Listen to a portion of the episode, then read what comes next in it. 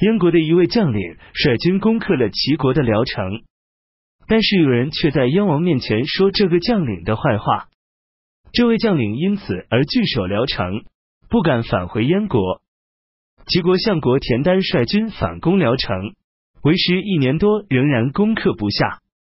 齐人鲁仲连便写了一封信，捆在箭上，射入城中，给那位燕将，向他陈述利害关系，说：“替您打算。”您不是回燕国，就是归附齐国，而现在您独守孤城，齐国的军队一天天增多，燕国的援兵却迟迟不到，您将怎么办呢？燕将见信后，低声哭泣了好几天，但仍然犹豫不决。他想还归燕国，可是已与燕国有了嫌隙，想投降齐国，又因杀戮俘获的齐国人太多，而害怕降齐后会遭受屈辱。于是长声叹息着说：“与其让人来杀我，宁可我自杀。”便自刎身亡。聊城城内大乱，田丹趁机攻下了聊城。田丹凯旋后，向齐王述说鲁仲连的功绩，并要授给他爵位。鲁仲连为此逃到海边，说：“我与其因获得富贵而屈从于他人，宁可忍受贫贱而能放荡不羁，随心所欲。”魏国国君安王魏宇向孔斌询问谁是天下高士，孔斌说：“世上没有这种人。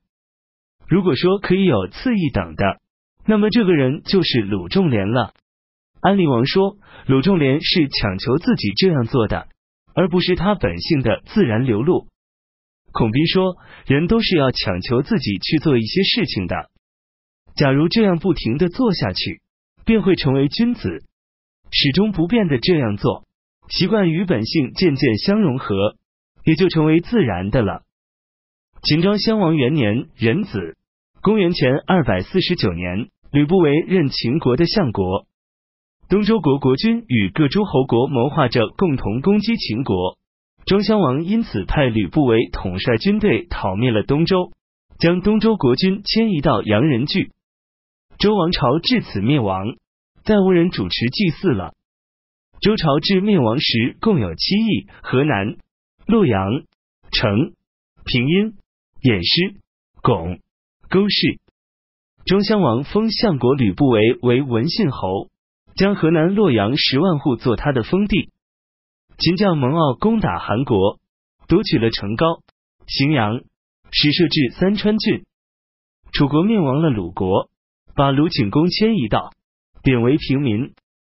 二年癸丑，公元前二百四十八年，出现日食。秦将蒙骜攻打赵国，夺取了榆次、狼孟等三十七城。楚国春申君对楚考烈王说：“淮北地区与齐国接壤，防务吃紧，请在那里设置边郡，并把我封到江东。”楚王答应了他的要求。春申君便在过去吴国的旧都上筑城。作为自己的都邑，他所营造的宫室都极为华丽。